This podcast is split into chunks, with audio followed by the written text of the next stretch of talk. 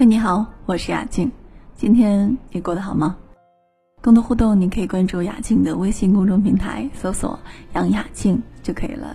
杨是木易杨，雅是优雅的雅，静呢是左女右青，女人的女，青草的青。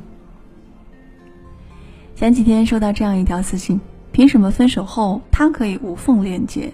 他对我的伤害，我永远都不会原谅。在感情路上，我们总是不凑巧，遇到一些烂人。他离开了你，把你贬得一无是处，把所有的问题都归到你身上。你对他耿耿于怀，你不甘心不认输，他就像一根刺一样扎在你的肉里，隐隐作痛，拔不出来，又释怀不了。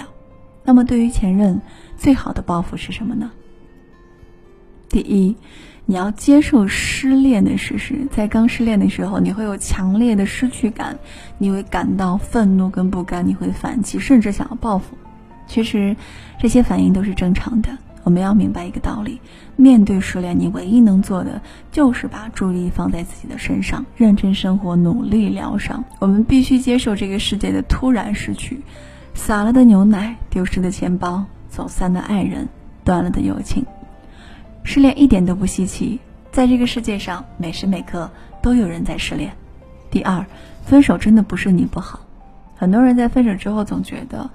如果我怎么怎么样，他就会怎么怎么样，都是我的错。